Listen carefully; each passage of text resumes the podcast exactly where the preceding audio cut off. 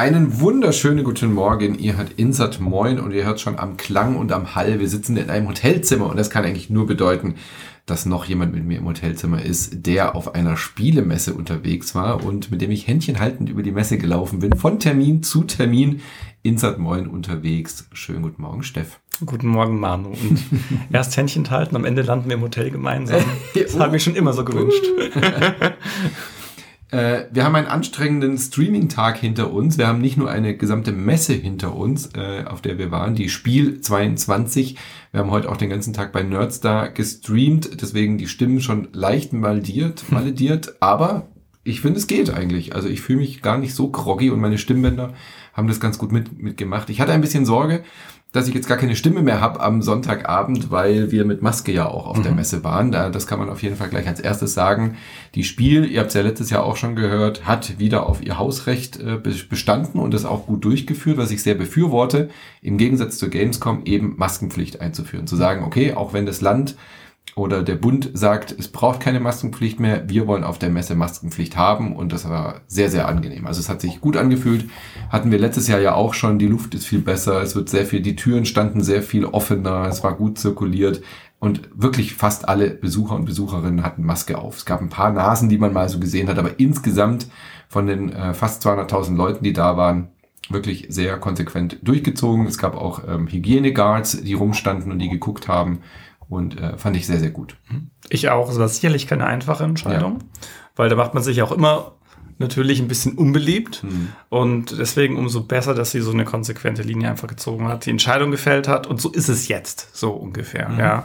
Und dann, ähm, dadurch wusste man auch genau, auf man sich einlässt und ich glaube, deswegen gab es auch vor Ort keine Diskussion. Ja, genau. Das war irgendwie völlig klar und das war jedem so klar, dass das die Bedingungen sind und naja, ganz halt gemacht hat's ja nicht, sondern man hat ja schon immer so gehört, ach, da hat's einen doch erwischt ja, und ja. Ähm, irgendwelche Stände haben dann Leute verloren, die dann daheim im Hotelzimmer saßen. Mhm. Ganz ja. viele Termine hat man gehört, sind ausgefallen, wurden mhm. vertreten bei den äh, Herstellern und bei den Ausstellern. Äh, sehr viel mehr, als wir das letztes Jahr gehört haben. Viel mehr? Letztes Jahr ist mir das nicht aufgefallen. Ja. Da hat man wirklich sich gewundert, dass nicht mehr passiert ist. Auf der Gamescom war es klar, da sind ja fast alle ohne Maske rumgelaufen. Da gab es die Einschläge links und rechts den ganzen Tag zu hören. Mhm. Das war ja auch äh, offensichtlich, warum, äh, weil die alle keine Maske hatten. Aber diesmal gab es vereinzelt natürlich, klar, wir haben es jetzt von vier, fünf Leuten oder so gehört, aber das ist ja schon ordentlich dafür, dass man auf so engen Raum mehrere mhm. Tage miteinander verbringt. Aber eben auch auf den Terminen, auf denen wir waren, waren ja die meisten mit Maske. Ja, ja. Oder mhm. wenn dann halt in kleinen Räumen wie gesagt, man war auch oft in den Außenbereichen, hat da nochmal durchgeatmet und äh, ja, toi toi toi, bis jetzt geht's uns gut. Vielleicht liegt es ein bisschen daran, dass es dieses Mal internationaler war mhm. als vor einem Jahr, wo er wirklich noch sehr viel restriktiver ja. Leute nicht aus gewissen Ländern gekommen sind. Genau. Und das hat man ja schon gemerkt, da war wieder viel, viel mehr aus dem Ausland und vielleicht hat das ein bisschen damit zu tun. Ne? Na klar, je mehr Leute aus vielen unterschiedlichen Ländern natürlich den mhm. Virus potenziell mit eintragen können, Deshalb war wirklich auch der größte spürbare Unterschied. Also die Messe dieses Jahr, die Spiel hat sich sehr viel mehr wie 2019 angefühlt genau. als letztes Jahr. Richtig. Letztes Jahr war es eine sehr viel kleinere. Es waren viele Aussteller und Ausstellerinnen nicht da. Die hinteren Hallen, über die wir ja so gern gesprochen haben, waren nahezu nicht vorhanden. Richtig, genau. Also diese ganze Korean Board Games äh, Ecke und äh, japanische und taiwanesische Stände, diese skurrilen äh, Spiele, die man sonst so finden kann. Auch aus Osteuropa waren viele nicht da letztes Jahr und ähm, eigentlich hat nur, ja, weiß nicht, waren eigentlich so gut wie gefühlt alle da. Es war eine große Messe, es war echt wieder richtig, richtig voll. Mhm. Und das Schöne, was letztes Jahr war, die Gänge waren breiter, die Tische standen ja mega weit auseinander. Es war eine sehr luftige Messe letztes Jahr, das war dieses Jahr eigentlich genau wie immer gefühlt. Mhm. Vielleicht waren die Gänge breiter, man hat es aber nicht mehr gespürt, weil es war voller. Mhm. Gerade am Donnerstag, Freitag, Samstag war das so voll wieder in den Gängen dass man wieder das gleiche Problem hatte. Man muss von Termin zu Termin. Und man hat eben nicht einen Businessbereich wie auf der Gamescom, wo man gemütlich durchlaufen kann, sondern muss durch die Messehallen und äh, durch die Hacken Porsches durchfahren, mhm. äh, drüber stolpern.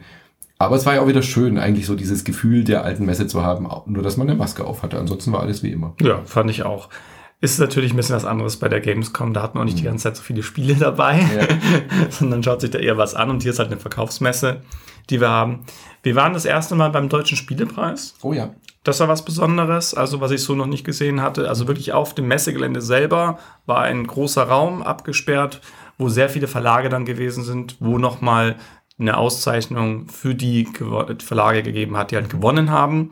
Das der, ist der größte Publikumspreis der Branche. Richtig. Genau, wird dann abgestimmt immer das ganze Jahr über oder mhm. die letzten Monate vor der Messe, mhm. aber eben nicht ein Jurypreis, wie wir ihn bei der Jury vergeben, sondern eben ein, ein, ein Publikumspreis mhm. und dadurch auch ein schönes Gegengewicht, äh, also eine tolle Ergänzung, Total, ja. weil man da eben auch sehen kann, okay, was ist denn nicht das beste Spiel aus Kritiker-Kritikerinnen-Sicht, sondern wirklich von der Community und keine große Überraschung.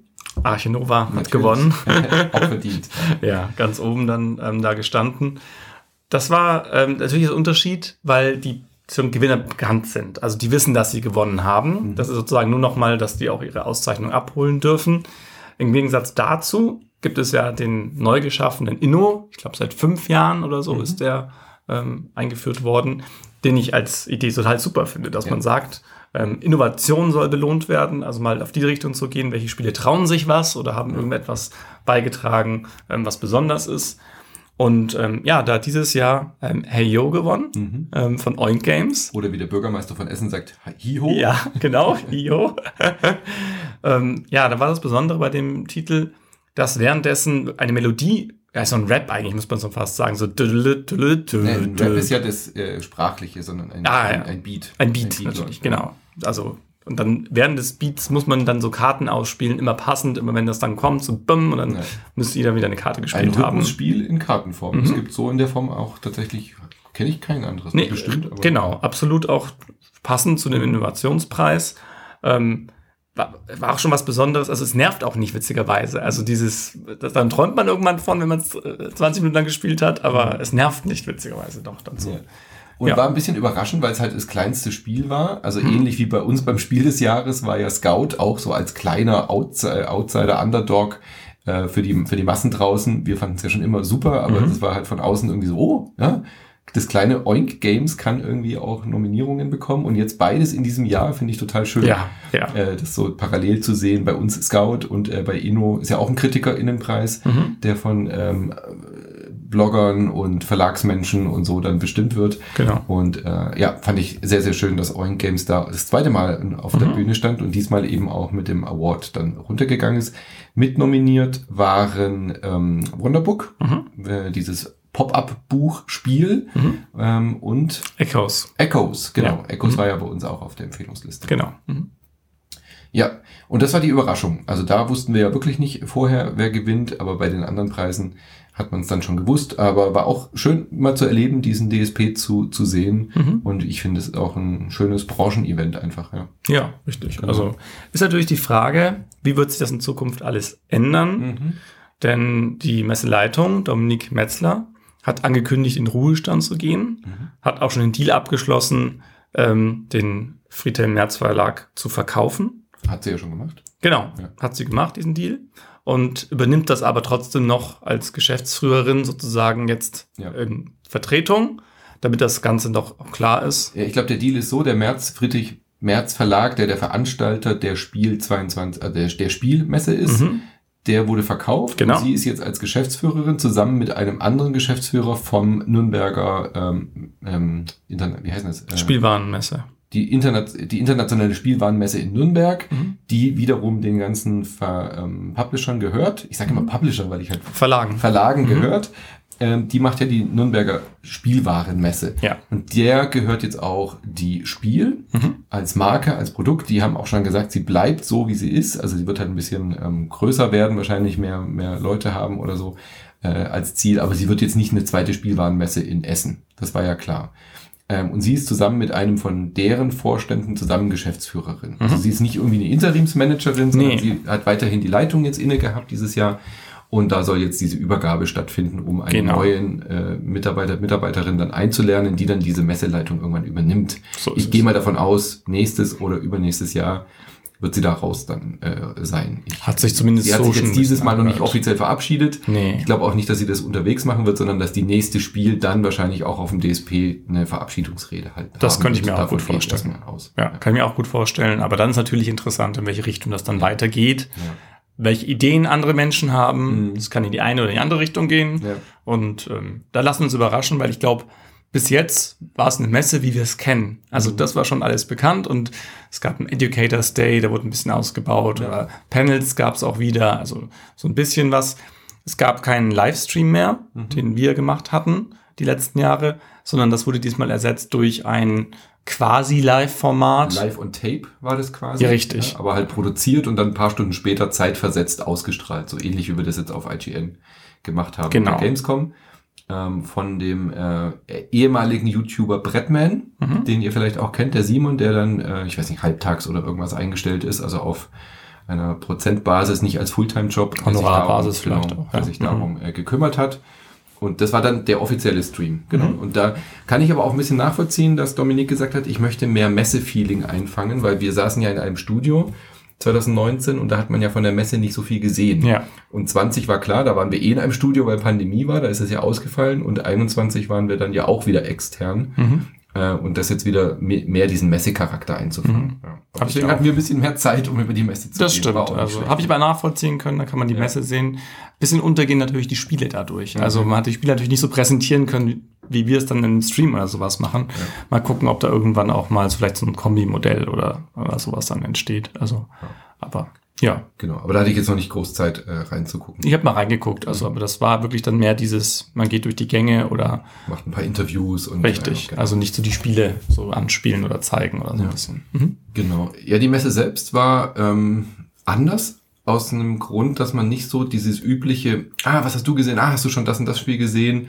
Ähm, dass alle über ein Spiel gesprochen haben oder mhm. dass es eine Schlange gab, die bis zum Eingang geht oder alle wollten unbedingt das Spiel XY haben, was innerhalb von zwei Stunden ausverkauft war. Oder also so das, was man bei jedem Messe-Podcast hat. Ah, das Spiel der Messe war Arch Archinova. Oder ja. ah, das Spiel der Messe war XY. Das gab es dieses Jahr nicht. Nee. Also das heißt ja so auch richtig. gar nicht, dass es eine schlechte, dass es keine guten Spiele nicht. gab. Überhaupt nee. nicht. Es spricht sogar eher dafür, dass es halt viele gute bis sehr gute Spiele gab, aber es gab nicht diesen einen Hype-Titel, wo alle gesagt haben, boah, wie geil. Mhm. So, Hast du das schon gesehen, ja. irgendwie so? Ja, hast das, war, das war irgendwie seltsam. Ja. Irgendwie hat gefühlt immer was gefehlt so ja. währenddessen.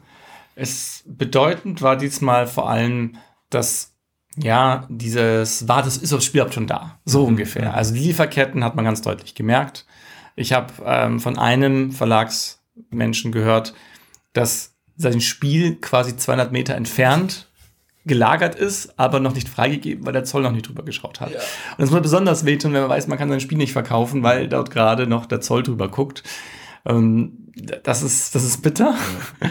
aber irgendwie auch ein Zeichen der Messe. Also im Brettspielbereich merkt man schon, dass es sehr an mehreren Stellen dann das besonders hart trifft. Also vor allem ähm, die ganzen Preise, was die, was das Papier angeht. Mhm ähm, allgemein natürlich Energie, aber das trifft ja auch jeden. Aber auch dann mit der ganzen Transportkosten. Mhm. Also, und da hat man ganz oft gehört von Verlagsseite, wir wissen eigentlich gar nicht, wie wir es machen sollen. Teilweise haben sich Preise versechsfacht. Ja. Und es wird auf jeden Fall, ich habe ein paar Interviews geführt und es wird nicht anders gehen können, als Preise zu erhöhen. Aber sie denken tatsächlich auch in Alternativen. Das fand ich interessant, mhm. weil dann manche auch gesagt haben, ja, wir haben uns jetzt erst eine, eine, eine Produktionsstätte in Göteborg angeschaut, einfach weil sie näher ist. Ja, ja, ja. Was ja dann auch wieder vielleicht einen ganz guten Effekt hat, wenn man nicht alles aus, aus China ansprechen lässt, absolut, sondern. Absolut. Da kommt so viel zusammen. Also wir hatten jetzt ja vor, vor einem Jahr oder zwei Jahren auch schon äh, gespr gesprochen, dass die Container so teuer werden. Dann mhm. hat sich ja dieses äh, Schiff auch noch quergestellt. Dann, ja, alles, dann hat sich alles verzögert. Und das ist ja alles so on time gemanagt, mhm. ja da, du willst ja keine Lagerkosten haben. Das heißt, irgendwo Miepels werden da produziert, die Würfel werden da gekauft und alles ist so kalkuliert, dass äh, quasi die, der Karton läuft vom Band und dann müssen zehn Minuten vorher müssen irgendwie die Miepels und die Würfel aus zwei unterschiedlichen Ländern auch pünktlich ankommen, damit alles sofort eingestapelt werden kann, damit es mhm. direkt in den Laster geladen werden kann, damit du keine Lagerkosten hast. Mhm. mhm. Und das hat ja alle Branchen getroffen. Richtig. Ja, und mhm. äh, die Spieleindustrie hat halt dann noch, wie du schon gesagt hast, Papier und Pappe zu kämpfen, die Container, die Produktionsstätten, alles.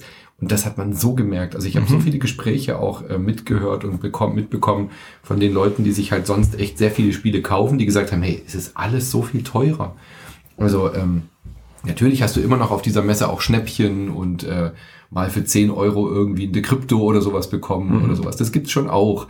Aber so diese Massen ähm, Abverkäufe, so dieses Spiel kostet sonst 60 Euro, jetzt für 40, sowas gab es sehr wenig. Mhm. Und es ist nicht untypisch gewesen, dass ein Spiel ganz normal für 70 Euro über den Tisch ist. Ja. So Lacrimosa zum Beispiel, eins der großen Spiele, äh, bei Devir ging halt für 70 Euro und die Leute mhm. haben das schon auch gekauft, weil sie es halt wollten, aber das ist schon ein Preis, wo man merkt, der ist schon deutlich drüber über dem, was man sonst die letzten Jahre auf der Messe gesehen hat oder die Jahre davor halt. Ja, es ist ein Luxusgut. Ja, ja. Und ich habe auch ge gedacht zu bemerken, dass es viel weniger Leute gibt, die so richtig viel kaufen, mhm, sondern ausgezielter. Also wirklich, das ist der Titel und den und den, weil mehr geht irgendwie nicht. Ja, ja. Und früher, also vor ein paar Jahren, wo ich auf die Messe gegangen bin und links und rechts eingepackt habe und mhm. dann noch bei Heidelberg durch den Tunnel durchgegangen bin und nochmal alles irgendwie rein, hatte ich nicht den Gefühl, dass das, mhm. dass das hier so war. Das ist einen anderen Charakter an, ein bisschen. Auch ein Trend, den man gesehen hat, was du schon gesagt hast, mit Produktion äh, mehr in Europa, was natürlich die Lagerketten auch verkürzt, wenn du dann wirklich auch mal halt doch über die Straße das transportieren kannst und nicht mehr über einen Schiffcontainer. Mhm. Ob das jetzt CO2-neutraler ist, musste man eben ausrechnen, weil ein großer Container fasst halt auch irgendwie 5000 mhm. Spiele. Das heißt nicht unbedingt, dass es unökologisch ist, in China zu produzieren. Mhm. Ähm, aber was man gesehen hat, sehr viel weniger Plastik. Das finde ich, hat man beim Auspöppeln jetzt auch gesehen und gemerkt. Ganz, ganz viele Verlage stellen um, haben Pappkartons drin. Spielekarten sind ganz oft jetzt in Papierbanderole eingewickelt, nicht mehr nochmal extra eingeschweißt. Manche Spiele haben auch so eine Plastikfolie drumrum, die aber aus ähm, anderem Plastik, also irgendwie aus alten Bananenschalen oder weiß ja, ich weiß nicht, da gibt es ja so ganz viele, ja. wo man gar nicht erst, wo man denkt, hey, das fühlt sich irgendwie nicht mehr nach normalen PVC an. Mhm. Also solche Sachen gab es ganz viel. Und ähm, Holz kehrt wieder zurück, habe ich das Gefühl. Also mhm. Spiele werden zwar ein bisschen teurer, wenn dann wieder Holzmiepels drin sind, aber es gab ja so eine Phase damals nach Katan, weißt noch, als Katan dann von Holz auf diese ja. 3D-Modelle umgestellt hat, war auf einmal alles Plastik. Ja. Also, weil es halt unfassbar günstig war und du konntest detailliert äh, pressen und Gussfiguren äh, machen. Mhm. Und jetzt ist wieder ganz, ganz, ganz viel Holz dabei. Ist auch kein günstiger Rohstoff. Ähm, aber äh, es geht wieder dahin zurück auf jeden Fall. Terra Nova. ja, finde ich. Hat ja auch wieder Holz. Super. ja. ja. Ähm, das merkt man tatsächlich auch bei den Themen von den Spielen. Mhm. Also Natur ist irgendwie oh, ja. im Trend. Extrem. Entweder sind es Tiere oder es ist halt die Umwelt oder halt zumindest irgendwelche Naturgeschehnisse oder eingebettet in den, in den ganzen Bereich, in den ganzen Kontext. Ja. Da, aber, aber, durch alle Genres hinweg. Richtig, ja. genau. Also findet man überall. Und es, es fand ich interessant, dass es sich jetzt bemerkbar macht, mhm. weil der Trend muss ja vor zwei Jahren gestartet haben, ja. bis die Titel jetzt fertig sind. Also ähm, da bin ich halt sehr gespannt, was dann in zwei, drei Jahren kommt, was jetzt gerade die Vibes sind, mhm. die dann fertig werden. Also können wir schon mal ein bisschen vorausdenken. Mhm. Also kommen wieder mehr Kriegsspiele, kommen wieder vielleicht ja oder halt Ablenkungsspiele irgendwie in ja, gewissen Bereich. Geht's wieder ins ins banalere, weil die Zeiten jetzt wieder so härter sind. Mhm, genau. Also das mit den Naturthemen ist ganz offensichtlich. Ja. Ich meine, so Fridays for Future, ähm, Greta diese ganze und äh, die Medien und die Themenberichte, äh, auch unser Gedankengut ist ja viel mehr jetzt auf die drohende Umweltkatastrophe, die ja eigentlich fast nicht mehr abzuwenden ist. Dass ja. das jetzt Thema wird, ist eigentlich klar, weil das beschäftigt die Autoren und die Autorinnen ja genauso. Mhm. Und es ist ja auch ein sehr schönes, dankbares Spielethema. Mhm. Mhm. Also über, ähm, wie ich schon gesagt habe, über alle Genres hinweg. Also Revive war jetzt gerade so ein absolutes Expertenspiel, wo es um so Naturthemen geht, aber bis hin runter zu einem kleinen Kartenspiel ähm, ist alles wieder total Natur, Tiere, ähm, aber auch eben so Ökosysteme und solche Geschichten. Mhm. Das hat mhm. man wirklich äh, gesehen. Ein anderes Thema, was man, also nicht Thema, sondern ein anderes Ding, was man so als Trend aufgeschnappt hat, fand ich äh, zwei Dinge. Das eine waren kooperative Spiele und das andere waren wieder alte Spiele neu auflegen. Ja. Ähm, alte Spiele neu auflegen ist definitiv, glaube ich, auch der Zeit geschuldet, weil neue Spiele zu produzieren und auf den Markt zu bringen, ist immer auch ein Risiko. Mhm. Und das finde ich, ist, äh, glaube ich, so ein typisches Ding durch die Pandemie, dass die Verlage gesagt haben, wir können eh nicht mehr so gut testen gerade, ja, wir können eh nicht mehr so gut irgendwie vielleicht uns mit Autoren und Autorinnen treffen, um neue Ideen zu bekommen. Wie wäre es denn, wir bringen einfach die guten alten Stefan Feld Spiele nochmal raus, ja. so nach dem Motto. ja. Da wissen wir, die sind gut, da wissen wir, die haben Fans, lass uns die doch in einer Deluxe-Variante ähm, ähm, neu auflegen. Und das jetzt mal als prominentes Beispiel. Die Stefan Feld Collection hat jetzt vier alte Spiele von Stefan Feld genommen, renommierter Autor, renommierte, bekannte Spiele, die auch gute Kritiken und alles haben und hat in einer unfassbaren Luxusausgabe auf den Markt geschmissen mit Kickstarter, aber auch nochmal eben als neues äh, ähm, Basic-Spiel sozusagen und dann als, als Sahnehäubchen obendrauf nochmal ein neues. Mhm. Aber das war ja nicht die einzige Neuauflage, die wir gesehen haben. Ganz, nee. ganz, ganz viele Verlage bringen jetzt alte Spiele entweder mit einem neuen Thema raus oder in überarbeiteter Form. Mhm. Ja, also bei der Stefan Feld Collection ist ja quasi nach oben hin offen, was man ausgeben will. so kam fast drüber. Also wenn man so drauf geguckt hat, was man noch alles haben kann, wenn man denn möchte. Vielleicht auch gar nicht so, so unclever, weil ja Stefan Feld schon den gewissen Namen auch hat, mhm. große Fanbase und ähm, die Fans da vielleicht auch gerne zugreifen. Ähm, Gerade wenn man vielleicht nicht alle Titel auch hat. Deswegen ähm, gut nachvollziehbar. Ähm, wir haben vorhin schon mal drüber geredet, auch Partyspiele mhm. sind wieder mehr im Trend. Ähm, vielleicht pandemiebedingt hat man das verschoben und hat sich dann gedacht, ja, das Partyspiel bringt man lieber dann auch wieder raus, wenn Leute sich treffen können. Ja.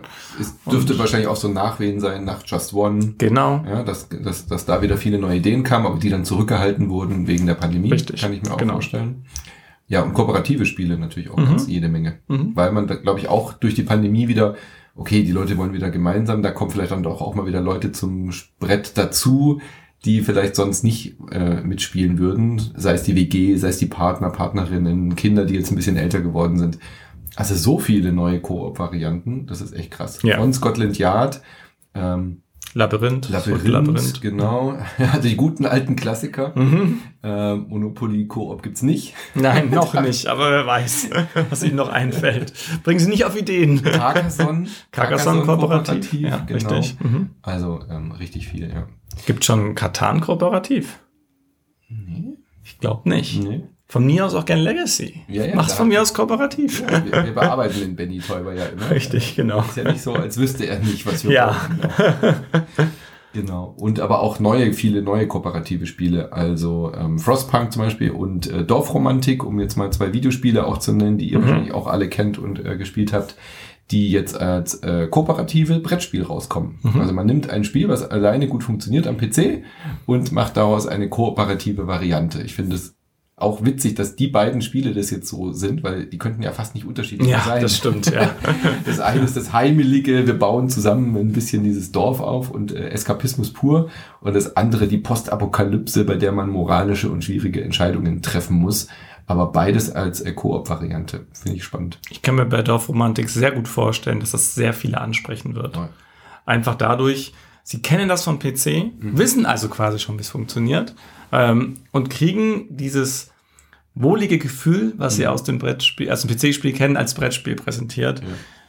Da kann ich mir wirklich gut vorstellen, dass das aber auch ganz viele annehmen. Glaube ich, also Frostpunk und Dorfromantics haben auch so eine Aufmachung und so eine Ästhetik und sprechen gewisse Leute an, ohne das PC-Spiel zu kennen. Mhm, ja, genau. Wird es auch funktionieren. Richtig. Ja. Also du, du siehst dieses Frostpunk, du siehst diesen Turm in der Mitte und siehst Plättchen und so weiter und Aufbau und da musst du gar nicht wissen, dass es ein PC-Spiel war. Und genauso ja. Dorfromantik erinnert halt sofort an sowas wie Carcassonne ähm, und, und solche Sachen. Ja, irgendwie mit Plättchen, man zieht eins und legt es an, das ist ja die Carcassonne-Mechanik. Mhm. Ähm, hier kommt halt ein bisschen anderes Punktesystem dazu und so weiter, aber ähm, das, das, das funktioniert definitiv auch für Leute, die noch nie eine Switch in der Hand gehalten haben. Mhm. Ja, natürlich. Gut, es besteht das, das war ein bisschen so auch eins der Spiele, die durchaus ähm, so einen kleinen Ansturm hatten. Also auf Dorfromantik ja, ja. habe ich sehr oft gehört, äh, sehr viel ja. mehr, als ich es eigentlich erwartet hätte, als ich gehört habe, dass das kommt. Mhm. Also ich dachte, das ist ja auch innerhalb der Videospiele doch noch ein Indie-Game. Natürlich mhm. hat es den, mhm. den äh, deutschen Spielepreis, äh, Quatsch, wie heißt der deutsche Computerspielpreis gewonnen, aber das dringt ja außerhalb der Videospielblase auch nicht so an die große Öffentlichkeit. Es war schon ein Erfolg, aber jetzt nicht im Sinne eines Uncharted oder sowas, weißt du? Nee, aber ich glaube, dass gerade die Brettspieler mhm den Titel dann besonders gespielt genau, haben. Weil und deswegen als PC-Spiel ja schon anfühlt. Ja. Wie, wie, wie, ein Brettspiel, ja. Genau. Ähm, es besteht noch gut Potenzial ähm, zu wachsen. Mhm. Also wir hatten zwei Hallen, die Halle 7 und 8, die leer waren. Ja. Also da habe ich mich auch ein bisschen gewundert, wo ich mir dachte, klar, das ist natürlich kalkuliert, also das ist ein Preis-Leistungs-Verhältnis.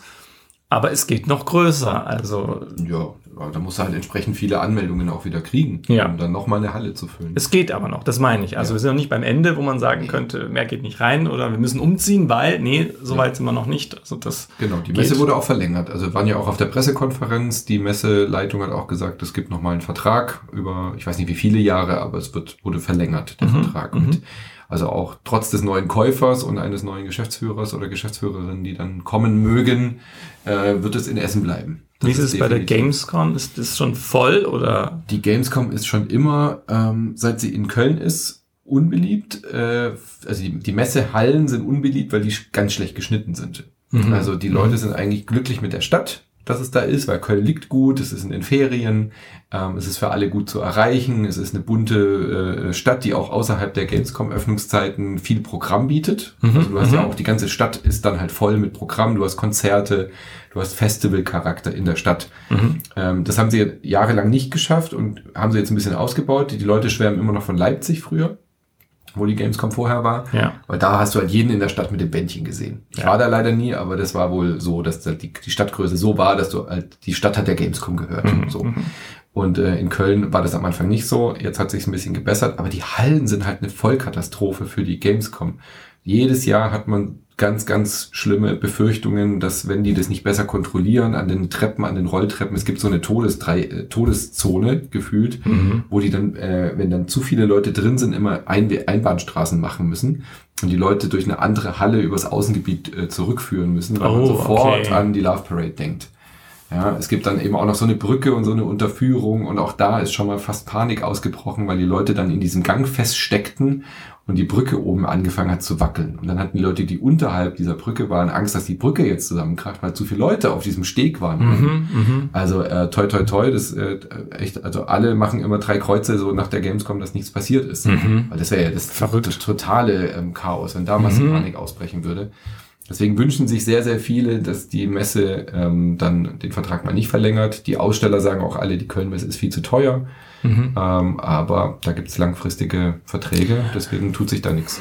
Aber ist von der Größenordnung, was die Besucherzahlen angeht, doch eigentlich vergleichbar, oder? Ein bisschen mehr. Viel größer als die Spiel. Ach so. Ja, also es waren Rekord waren 300.000. Ach so, das war doch mehr. Genau. Mehr. Okay, ja, ja gut. Ja. Mhm. Ja. Mhm. Und äh, ich glaube in einem Tag kürzer oder so auch. Oh ja. Das war mhm. dieses Jahr 260.000 und es waren jetzt 100.000 weniger hier auf dem mhm. Spiel. Das ja. ist schon nochmal. Ja, ja, gut. Okay. Mhm. Aber von der, von der Fläche her ist es schon vergleichbar, finde ich mhm. schon. Also die Messe Esse wäre eigentlich, eigentlich ganz gut für die Gamescom.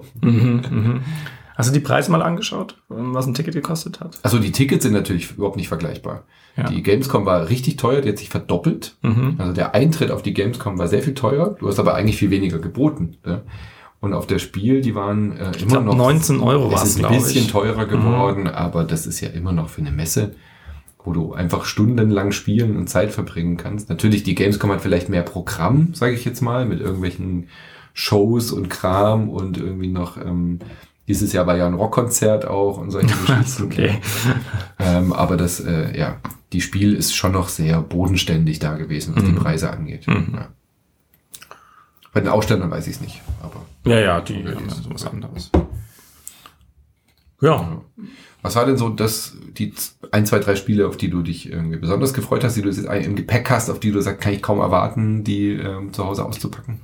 Ähm, also das eine ist Horizon of Spirit Island. Mhm. Daher hat es halt viel damit zu tun, auch, dass ich Spirit Island total gerne möge. Das Spiel ist sowas Besonderes, weil man da die äh, Naturgeister spielt, da haben wir wieder das, das Thema. Thema genau. Ja. Und sich vor den ähm, ganzen Siedlern wehren muss, die eben einfallen und abholzen anfangen und überall Umweltverschmutzung verursachen und wir versuchen die wieder zu verdrängen von unserer mhm. Insel. Und das ist ein knallhartes Expertenspiel. Und jetzt hat man sich gedacht, okay, kann man das irgendwie so gestalten, dass man vielleicht das ein bisschen zugänglicher macht. Und diesen Titel gibt es auf Deutsch noch nicht. Mhm. Und es hieß eigentlich, der kommt auch nicht auf die Messe, der wird überhaupt nicht in Deutschland erscheinen, mhm. weil das Ganze Target-exclusive ist. Das heißt also nur in der Verkaufskette Target überhaupt zu erwerben ist. Und das war dann eine große Überraschung. Kurz vorher haben sie angekündigt, doch, wir dürfen jetzt doch, wir haben den Vertrag irgendwie so jetzt abgeschlossen, dass dies außerhalb von den USA auch gestatten, dass man es verkaufen darf. Halt nur in den USA nicht, da ist es Target Exclusive weiterhin. Und dann habe ich mich gefreut und habe mir gleich gedacht, da gehe ich zuerst hin, weil das könnte sowas sein, wo ich mich ärgern würde, wenn es weg wäre. Ja. Das, ähm, da bin ich zum Beispiel sehr gespannt, möchte es sehr schnell ausprobieren.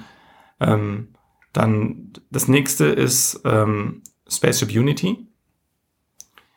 Da hatten wir eine Episode 0 gespielt. Ah ja, da habt ihr ja das Interview gehört. Da habe ich mit dem Merkel. Ah, das weiß ich gar nicht. Genau. Okay.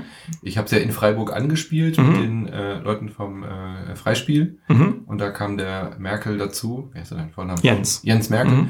Und hat uns den Fall Null vorgeführt. Er hat also Socken und Staubsauger mitgebracht. Hat er dabei gehabt? Ein Staubsauger nicht, aber Socken, Bücher. Und äh, da könnt ihr, müsst ihr mal reinhören. Da beschreiben wir auch sehr ausführlich, wie, wie sich das fühlt. Ja, da habe ich auch, äh, wie sich das anfühlt. Da habe ich auch total Lust drauf, Ja. jetzt das endlich zu spielen. Und du bist ja eh so ein storybasierter Genau, Spiel- das ist eigentlich voll mein Ding und deswegen, da freue ich mich total drauf, wie das gestaltet wurde und wie wir unser Wohnzimmer in ein, ähm, eigentlich ist es Star Trek, oder? In ein total. Star Trek-Schiff verwandeln und einer an den Schilden sitzt und der andere auf der Brücke dann, dann sitzt und wir irgendwie dann den Warp-Antrieb anwerfen. So, das ist, geht in meinem Kopf dabei vor. ähm, ja, da freue ich mich sehr drauf. Sehr schön. Ja. Ja, ich habe gar nicht so diese drei großen Spiele, auf die ich mich. Also ich habe jetzt, der Koffer ist voll mit den Spielen. Klar, Da sind so ja. viele dabei. Ich bin gespannt auf, äh, was 2F jetzt gemacht hat, äh, weil die letzten Jahre hat ähm, Friedemann Friese ja schon eher so ein bisschen kleinere Spiele rausgebracht oder so ein bisschen unterhaltsamere Spiele. Ähm, das Ägypten-Spiel Fay- Fay- Fayum. Fayum war ein bisschen wieder gehobener. Ja. Ähm, hat mir eigentlich ganz gut gefallen. Mhm. Fand ich jetzt nicht so optisch nicht so ansprechend, aber der Mechanismus war cool. Und jetzt geht so ein bisschen hoffentlich vielleicht Back to the Roots zu Funkenschlag.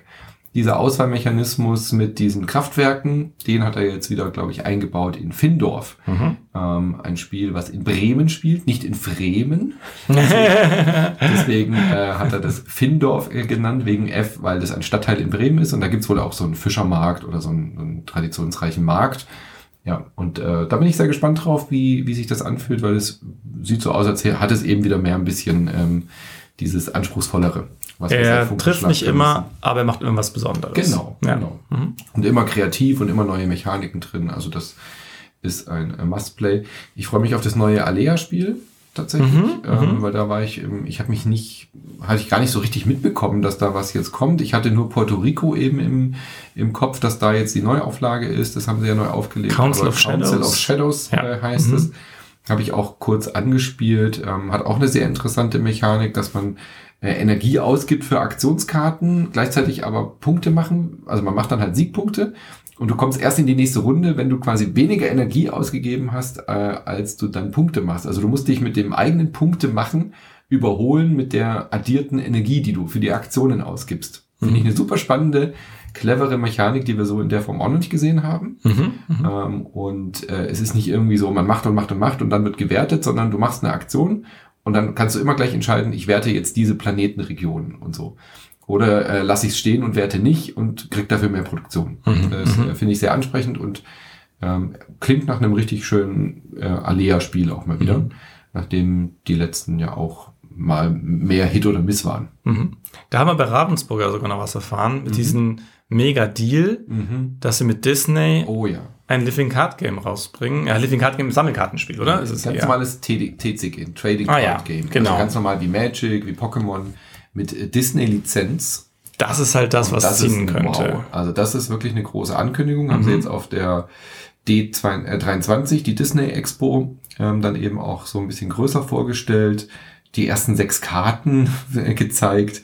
Und äh, das sieht nach einer Gelddruckmaschine aus. Ja, ganz genau. Das glaube ich auch. Unglaublich, dass Ravensburger sich so einen Deal gesichert hat. Mhm. Das ist wirklich Hut ab. Klar, Ravensburger ist auch riesig in den USA. Mhm. Also das hat sicherlich nicht jetzt allein Ravensburger Deutschland gemacht, sondern Ravensburger USA ist auch eine eigene Unit. Haben wir auf der GenCon ja auch gesehen. Die haben manchmal auch ganz andere Spiele als wir. Ähm, das ist schon eine große Abteilung, aber das ist natürlich, ein, das wünscht sich jeder, Mhm. mit Disney so einen großen Deal zu machen. Die ganzen Charaktere kommen vor, aber Ja. nicht unbedingt in ihrer ursprünglichen Rolle. Genau, so ein bisschen wie Multiversum hat sich angefühlt. ja. Genau. Also Also es das kann Captain halt- Hook, Peter Pan, Ja. äh, Robin Hood, Peter Pan ja eh, aber äh, Robin Hood, der Fuchs Robin Hood, äh, neben Mickey und Goofy und die ganzen Lizenzen, da kommen auch die Pixar-Charaktere bestimmt alle vor Ja. und so. Ja. Aber alle in so einem Magic-Setting, würde ich jetzt schon Mhm. sagen. So ein zauberhaftes Magic-Setting. Diese Mickey Mouse in der Robe hat mich so ein bisschen erinnert an diesen äh, Klassikerfilm, Mhm. diese Fantasia. Genau. So ein bisschen Fantasia-Setting hatte Mhm. es. Und äh, statt fünf Farben bei Magic gibt's halt sechs Inks, also sechs Farben, sechs äh, Tintenfässer, die irgendwie so magische Tinte sind. Die waren halt so in verschiedene Farben, Genau. haben sie dann gesagt, Emerald. Emerald, und, ja. das ist das Einzige, was ich mir gemerkt habe, glaube ich. Das ist dann quasi so die Klasse oder die Farbzugehörigkeit. Und ja, ich glaube, es wird ein ganz klassisches TCG, aber für Disney-Fans mit Rarity und dann gibt's wahrscheinlich noch Foil-Karten, die glitzern und so. Also da, Ich bin gespannt, auf welche Richtung sie gehen, Ja. weil es darf nicht zu komplex werden. Also Magic kann ich mir nicht vorstellen, Ja, so. Pokémon-Niveau Sondern es das genau, es muss so Ja. Pokémon-Niveau das Oder. Yu-Gi-Oh! Ja, Ja. genau. Mhm. definitiv. Aber das wird, das wird ein Riesenhit, das lässt sich nicht verhindern. Ja, fast nicht. Das können sie fast nicht anstellen, ja. Lokana oder so hieß es, gell? Ja, genau, so war das richtig. Genau. Genau. Mhm. Ähm, ja, das war, war so als Überblick reicht es, glaube ich, jetzt Ja. schon mal. Mhm. Gab noch so viele Spiele mehr, aber das hört Ja. dann natürlich auch bei Lebrett oder wenn wir wieder ein angezockt machen oder bei dir bei Prädagoge. Da Genau. werdet ihr ja auch nochmal ein Messe-Special wahrscheinlich machen und auch über die Spiele mehr reden.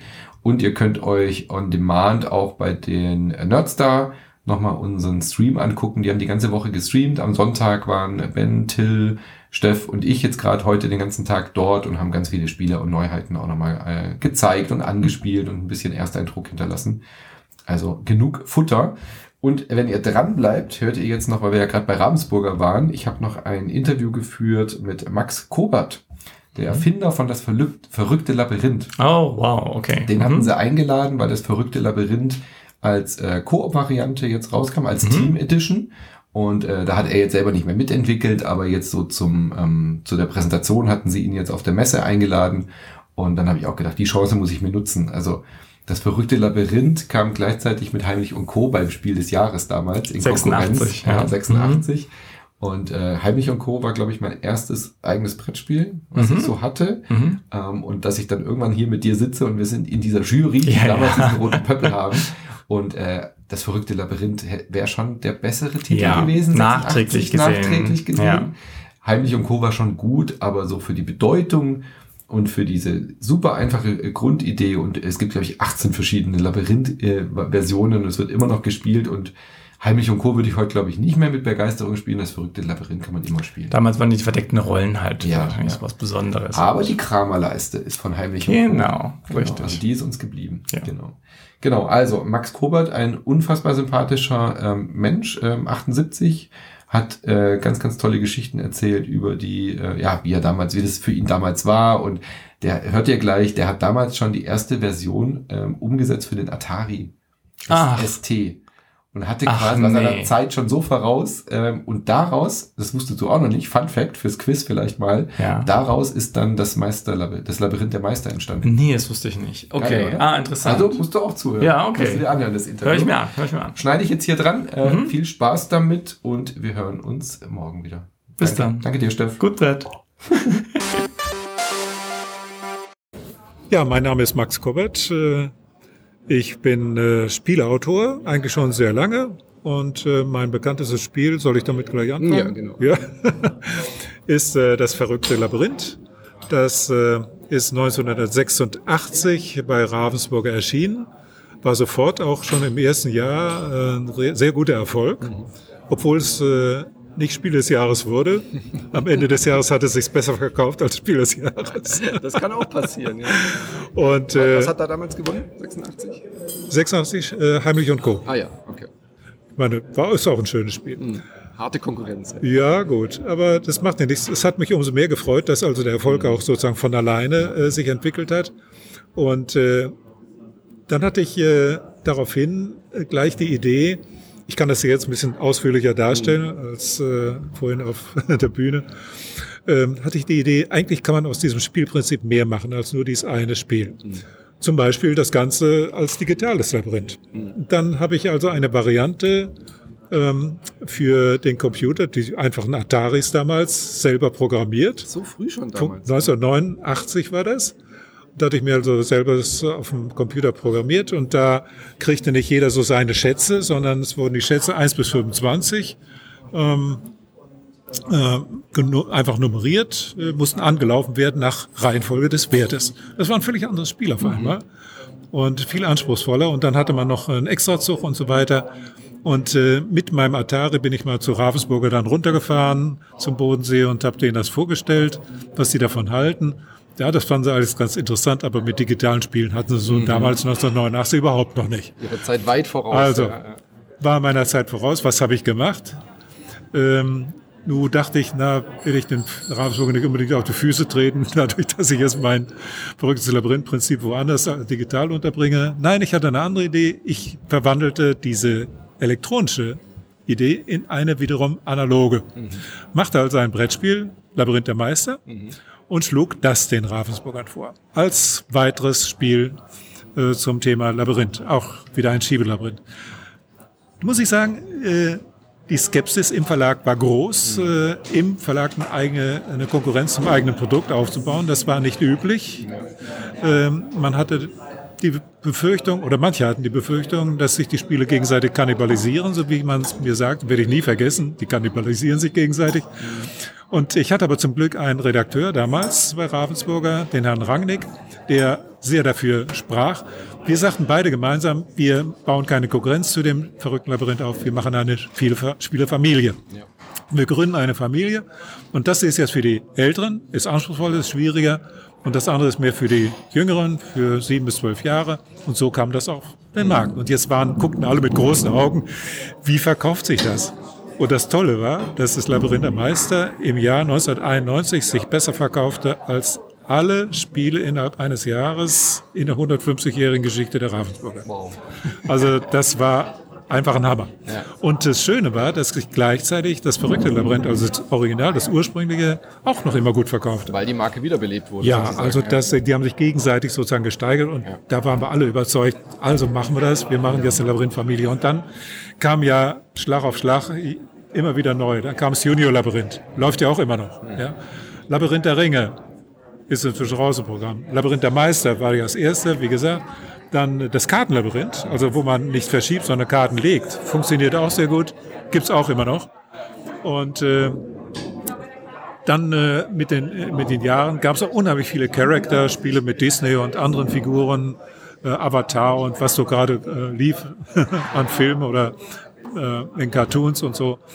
Ähm, das geht ja auch bis heute immer noch. Und außerdem setzt eine Entwicklung ein, dass äh, in die Familie der Labyrinth-Spiele auch noch andere Autoren mit reinspielen konnten, die eigene Ideen hatten und das noch mit reinbrachten und so weiter. Und äh, hat man mich natürlich gefragt, äh, was ich dazu sage. Okay, sage ich also, wenn ich als Autor des ursprünglichen Labyrinths und der Labyrinth-Familie auch noch irgendwie mit dabei bin, gerne doch. Und so haben wir das gemacht. Also inzwischen sind es sechs äh, schon weitere Autoren, die da mitgemischt haben.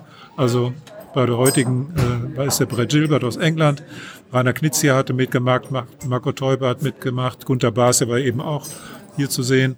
Äh, der hatte äh, auch äh, die, äh, mitgemacht und so weiter. Also wenn, wenn eine gute Idee zu diesem Thema äh, mit reinkommt und gut passt und so weiter, äh, gerne doch. Und auch schön zu sehen, wenn dann die Idee halt kreativ weiterentwickelt wird. Genau. auf- auf ja, ihrer also ich bin, bin, ne? äh, bin sehr dafür, wenn es wirklich gute äh, Fortsetzung ist. Es sind noch viel mehr Ideen gekommen. Also Sie glauben gar nicht, wie viele Ideen, aber es, man, Sie wissen ja, wie das ist auf dem Spielemarkt. Die meisten Ideen, die man hat, 100 zu 1, kann man ungefähr rechnen, von 100 Ideen wird eine realisiert. Also da geht vieles unter. Auch von mir eigene Ideen ist vieles noch überhaupt nicht realisiert worden oder wird auch nie realisiert. Aber es ist lebendig. Es hält also die ganze Grundidee sehr lebendig und die heutige Version, die jetzt vorgestellt worden ist, Die Team-Edition. die Team Edition, äh, die finde ich ganz ausgezeichnet, wo Brett Gilbert aus England äh, die entscheidenden Gedanken hatte und äh, Herr Mack hat also von Ravensburger Redaktion das weiter bearbeitet und daraus ist ein Produkt geworden, was also mich absolut überzeugt. Besonders auch deswegen, weil es ein kooperatives Spiel ist und ich hatte mich selber ja auch mit kooperativen Spielen beschäftigt in den 80er Jahren, als sie aufkam. Meins stand auch mal auf der Auswahlliste. Tina Tim und Wambolo damals fand ich richtig gut. Das lief auch ganz gut. Ähm, kriegt aber nicht den, den, den Spielepreis jetzt unbedingt. Aber muss auch nicht immer sein. Aber es war eine große Erfahrung mit äh, den kooperativen Spielen. Und damals war es so, dass es zwei verschiedene Strömungen gab. Äh, auf der einen Seite die Pädagogen, die gerne solche kooperativen Spiele nahmen und empfahlen und so weiter, weil es pädagogisch wertvoll war. Auf der anderen Seite fanden viele Kinder, viele von den kooperativen Spielen langweilig. Die wollten Wettstreiter haben. Ja, ah, naja. Und äh, Jetzt ist interessant, dass in der heutigen Zeit also die kooperativen Spiele wieder neu sich belebt haben. Zum Beispiel die Escape-Spiele, die sind ein ganz schönes Beispiel dafür, die diesen kooperativen Charakter haben. Und jetzt also Team Edition vom Labyrinth, da bin ich richtig glücklich drüber, dass es wirklich gut funktioniert. Man vergisst ganz beim Spiel, dass man äh, persönlich gar nicht gewinnt, sondern man lernt wirklich mitzudenken. In jeder Minute ist man dabei, sind alle dabei, können sich gegenseitig auch in gewissem Grade helfen. Jeder macht für sich etwas, aber auch äh, das Mithelfen äh, ist äh, mit angedacht. Also ich habe verschiedene Möglichkeiten bei jedem Zug, den ich mache. Und wenn ich meine Möglichkeiten nicht voll ausschöpfe in einem Zug, habe ich sozusagen da was übrig und kann mit diesen übrigen Möglichkeiten dann dem nächstfolgenden Spieler helfen, indem ich irgendwas am Labyrinth verändere, was ihm dann begünstigt. So kann man also gegen den gemeinsamen Gegner möglicherweise gewinnen. Der gemeinsame Gegner ist der Daedalus. Daedalus, eigentlich tat es mir ein bisschen leid um Daedalus, denn mit dem fühle ich mich ein bisschen seelenverwandt, denn Daedalus ist der Erfinder der Labyrinthe, des klassischen Kreta-Labyrinths. Aber äh, irgendwie ist es auch schlüssig, denn Daedalus versucht natürlich sein Labyrinth zu verteidigen und zu verhindern, dass so irgendjemand kommt und schaut, äh, klaut ihm die ganze Schätze daraus. Ja, ist natürlich klar, dass Daedalus was dagegen hat. Also die Sache macht irgendwie Sinn. Was mich bei dieser Variante jetzt gewundert hat, als ich dann gesehen habe, dass jetzt die Team-Variante kommt, war mein erster Gedanke, wie, die gab es noch gar nicht. Also, weil in den 80ern haben Sie ja gerade schon gesagt, auch diese kooperativen Spiele ja eigentlich auch schon mal einen Aufschwung hatten. Richtig. Äh, war das schon mal in einer Schublade bei Ihnen geschlummert? Gab's da schon mal ich hatte schon mal was angedacht, aber äh, die Nackenschläge mhm. äh, gegen die kooperativen, kooperativen Spiele waren doch ein bisschen heftig. Mhm. Äh, da hat ja der Herder Verlag sich sehr stark für eingesetzt. Wie gesagt, ich hatte das eigene Spiel Tina Tim und Bambolo dabei. Ähm, aber das schien mir äh, wie eine Blase zu sein, pädagogisch wertvoll, aber mhm. naja, und dann verschwand es wieder vom Markt. Und wie gesagt, in den letzten Jahren hat sich da eine äh, Richtung entwickelt, die zeigt, das ist nicht tot, man muss es bloß richtig machen. Also äh, ich will auch noch eins sagen zu den kooperativen Spielen. Eins der beliebtesten kooperativen Spiele, auch im Herder Verlag erschienen, war von Hajo Bücken, der war ja lange Zeit Spieler, äh, Sprecher von der Spielautorenzunft. Und der hatte das Bärenspiel entwickelt. Und äh, er war nun richtig Linker damals, richtig Linker. Und äh, dem war auch sehr daran gelegen, das äh, demokratische Element im Spiel äh, zu äh, pushen. Und den hat ungemein geärgert, was er dann aber auch immer wieder erzählte, äh, dass äh, die kooperativen Spiele eine Schwäche oft haben. Und da ist schwer gegen anzugehen. Und zwar ist das die, dass ein Spieler macht sich sozusagen zur Sprecher des Ganzen und wie ein äh, Despot sagt er, du musst jetzt dies und das machen, das und das, sonst verlieren wir. Ja, also immer mit der Begründung im Sinne des Ganzen. Ja, ja. Reißt er aber die ganze Befehlsgewalt an sich und die anderen sind bloß noch ausführende ganze ja. Äh, Organe. Das, das darf natürlich nicht sein, dass auf einmal das, das Despotentum hier favorisiert wird. Das hat ihn richtig geärgert. Und äh, ich habe allerdings bei den neueren äh, kooperativen Spielen die Idee, oder die Beobachtung gemacht, es ist schon eine Herausforderung. Die sind oft so herausfordernd, zum Beispiel die Escape-Spiele, da müssen wirklich alle dabei sein und jeder bringt seine Ideen rein. Und auch hier beim äh, äh, Team Edition Labyrinth ist es auch so. Man sieht etwas, was die anderen nicht sehen und die anderen sehen etwas, was man selbst nicht gesehen hat. Zum Beispiel der Memory-Effekt, der da auch eine Rolle spielt, dass man sozusagen äh, in der Gruppe einfach mehr weiß, wo unter den verdeckten mhm. Teilen, denn manche Teile werden dabei verdeckt, äh, sich der Schatz befunden hat. Der eine weiß, ach, hier war die Siegel, ah, hier war also die Laterne und so weiter.